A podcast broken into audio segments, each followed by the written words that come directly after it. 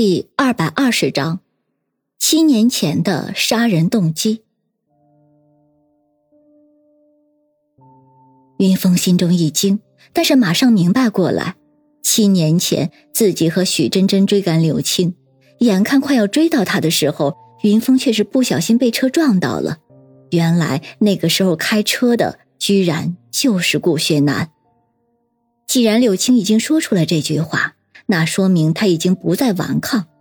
云峰当即笑了笑：“哼，既然你提到了七年前，那说说吧，七年前你为什么杀了许天明夫妇？”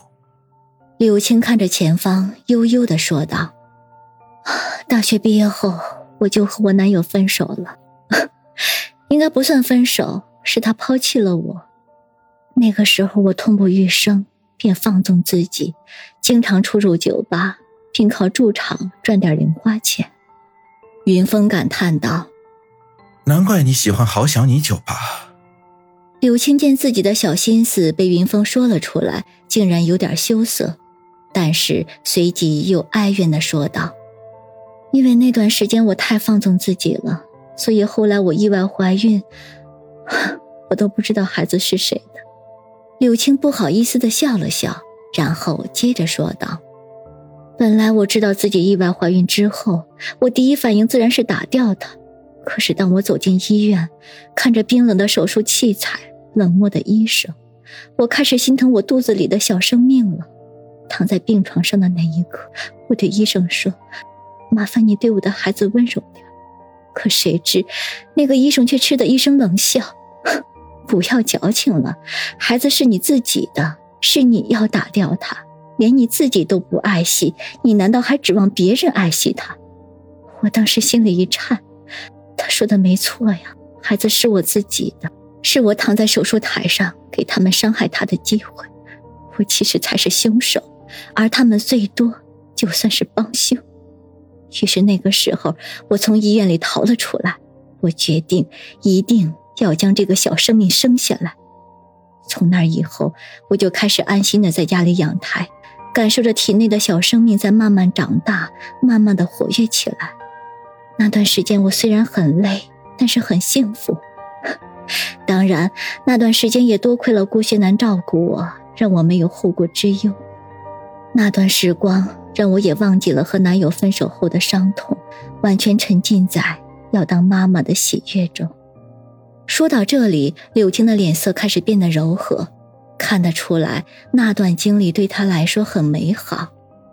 柳青看着前方，呆呆的出神，这一刻就像一个恬静的少女在回忆那些初恋的美好。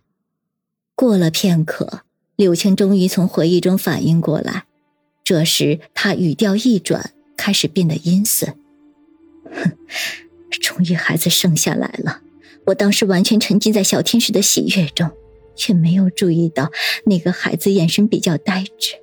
直到慢慢长大，我才发现我的孩子没有别人反应的那么快，学东西也很慢很慢。后来，我终于意识到我的孩子先天性智商不足。云峰心中也很感慨，原本正沉浸在初为人母的喜悦中的柳青，突然发现这个柳絮这个问题。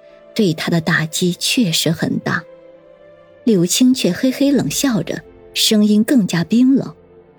正当我以为是我命苦倒霉，但是给我儿子检查的医生却告诉我，我儿子的这个病在孕检的时候有一项唐氏筛检是能够检查出来的，还责备我为何就没有做这项检查。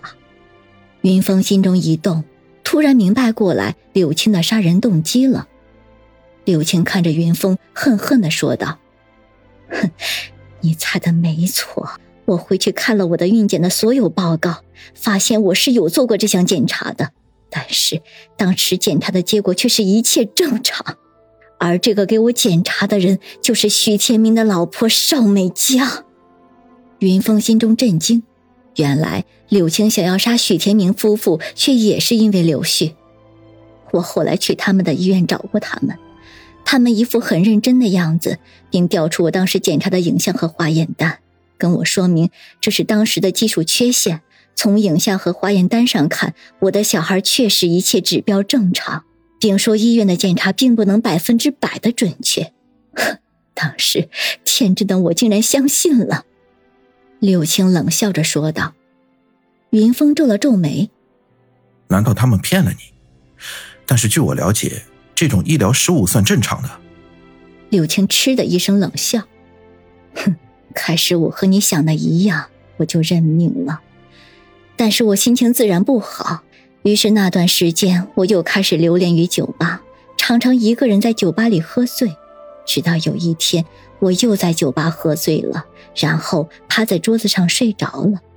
等我在朦朦胧胧的时候，突然听到一群女人在哈哈大笑，其中一个女人好像在训斥另外一个女人。”只听那个女人说道：“你既然想要孩子，然后就不要来酒吧里了，要不然小心你将来的孩子是个弱智。”我一听声音，觉得好熟悉，忽然想起来就是少美家的声音。这时，那个女人接着说道：“那天我们医院有一个女的，好像还是这个酒吧的驻唱，就是怀孕前常在酒吧乱搞，结果生下一个弱智的儿子。”哼。他还来我们医院找事儿，说我们孕检的时候什么也没有发现，只能算他倒霉。那天我心情不好，没有认真看他的化验单，后来还拿错了。不过等他来找我们的时候，我老公早就把一切调了包。云峰一听，心中顿时明白过来，原来这还真是一个医疗事故，而许天明却瞒天过海，帮邵美家掩盖了过去。柳青却接着说道：“那个女人越说越得意，她还说那个女的每次来我们医院检查都是独自一个人，很明显就是一个小三儿。”云峰听到这里不禁一阵黑线，那邵美琪明明就是个小三儿，居然还取笑柳青是个小三儿，不知道她哪里来的底气。柳青继续说着。那个女人明知道怀孕了，还往酒吧里面跑，就是因为她自己做，才导致自己孩子弱智的。她自己都不爱惜自己的孩子，却还指望着我们医生帮她爱惜，真是把我们当成白衣天使了。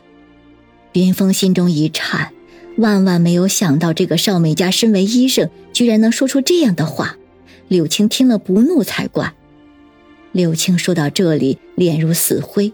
语调更加阴森，咬牙切齿道：“那个时候，我就想，他说的很对，我自己的孩子我不爱惜，还指望着别人爱惜。既然我不能减轻他来到这个世界的痛苦，那么我就把那个给他带来痛苦的罪魁祸首送下地狱。”